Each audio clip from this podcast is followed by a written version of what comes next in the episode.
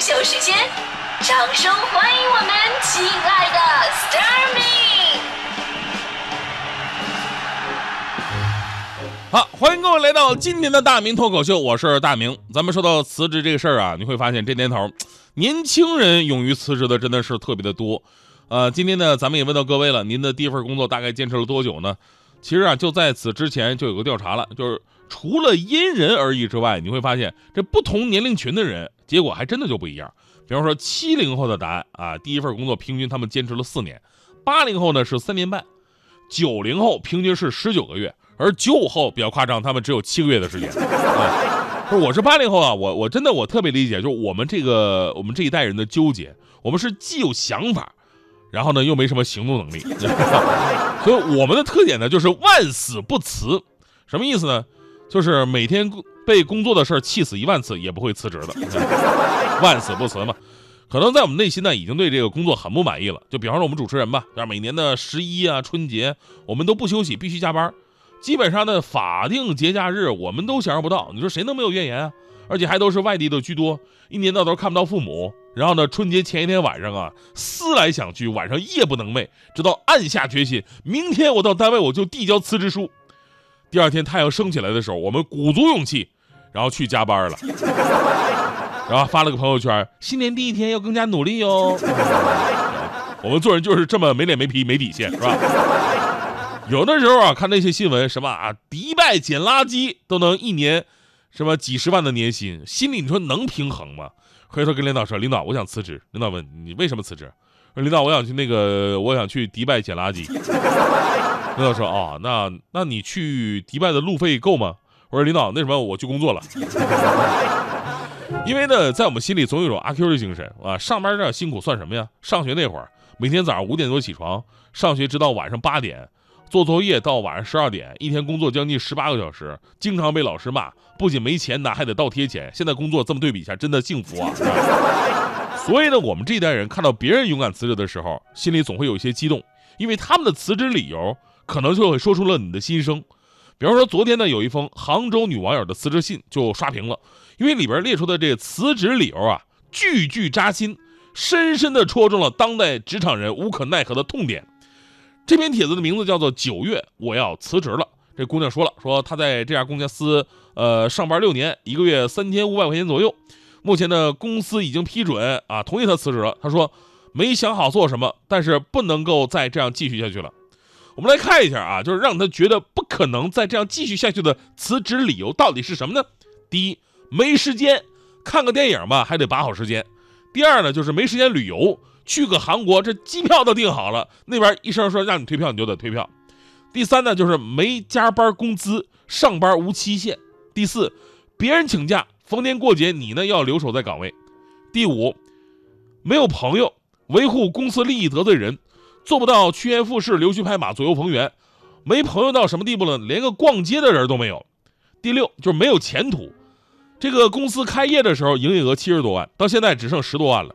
见证过你的辉煌，也见证了你的衰退，无人管理，无人经营。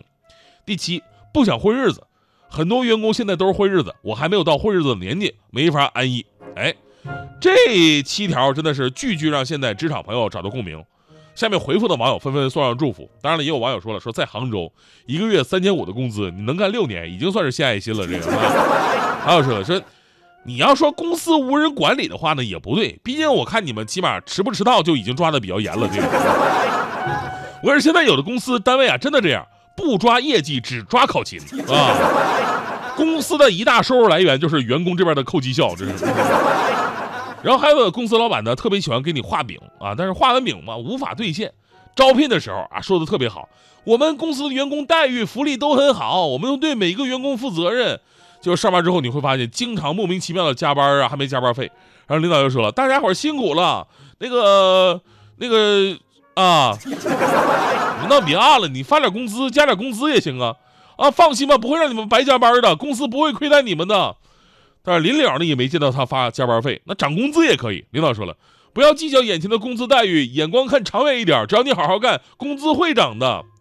总之，大概的套路就是你跟他谈待遇。”他跟你谈未来，你跟他谈福利，他跟你谈坚持；你跟他谈假期，他跟你谈困难；你跟他谈考勤，他跟你谈加班；你跟他谈加班费，他跟你谈理想。我就想说，领导你能不能清醒点？我上班是为了挣钱，你老跟我谈什么理想？我的理想就是不上班。当然，每个人要努力实现自己的社会价值，在工作岗位上尽心尽力，这是起码的一个要求。不过呢，公司单位不能以这个精神层面的东西去道德绑架员工，从而回避自己应该对员工担负起的责任。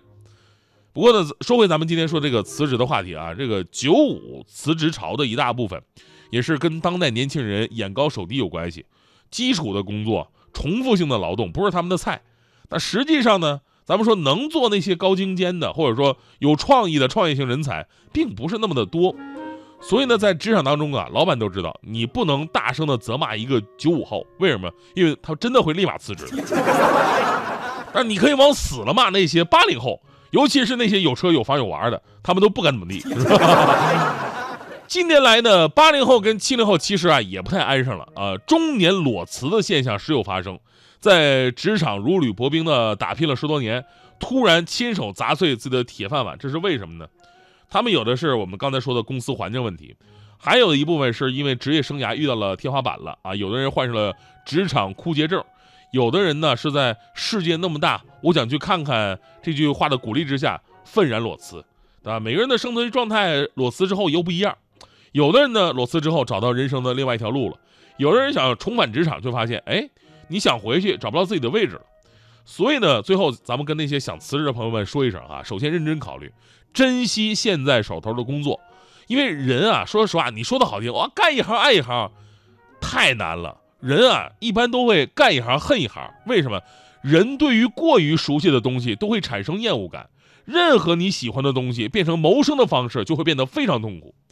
然后呢，就是努力的咱们完成手头的每一项工作。就当你遇到工作瓶颈期的时候，努力的去做好每一件事儿，过一段时间你会发现，哎，量变到质变有着惊人的改变。还有呢，就是发掘真正的自己。就当你觉得啊，我真的不适合这个岗位啊，这个单位什么的，你对自己够了解，才是正确跳槽的关键一步。最后一句话就是，千万不要冲动啊！你看我们台，我们台也是很多人来了走，走了来的，大家伙熟悉的名字，黄欢啊，徐翔啊。这都已经不在了，是吧？那他们怎么走的？你们知道吗？呃，这个黄欢很简单，黄欢当时就给领导递了一封辞职信，上面说世界那么大，我想去看看，然后就撒手人，呃，不是，就是那个潇洒的走了。当时黄欢辞职这事儿在我们办公室引起引起了巨大的轰动。我说这我这走的也太突然了，这个。但是确实让人羡慕啊，又是徐强。强哥自从黄欢走了以后，总是在黄欢朋友圈下面点赞呐、留言啊，我好羡慕你啊！这个，终于有一天，强哥的梦想实现了。有一天，我们领导递给他一封辞退信，上面写着一句话：“世界那么大，我想让你去看看。”所以说，冲动是魔鬼，你知道吗？要小看我，别问我有几两重，风在动，雨在梦，我会站着像英雄。脚踏一阵风，肩上扛着一条龙，任你笑我做梦，就算难过也不痛。把伤心的碎片抱一抱带走，回家慢慢念好再来过。我会让你拍拍我的肩膀，说看不出来你还不错。就算我现在已经什么都没有，擦掉了眼泪，还是抬头要挺胸，面带笑容，不气馁，往前冲，我越挫越勇。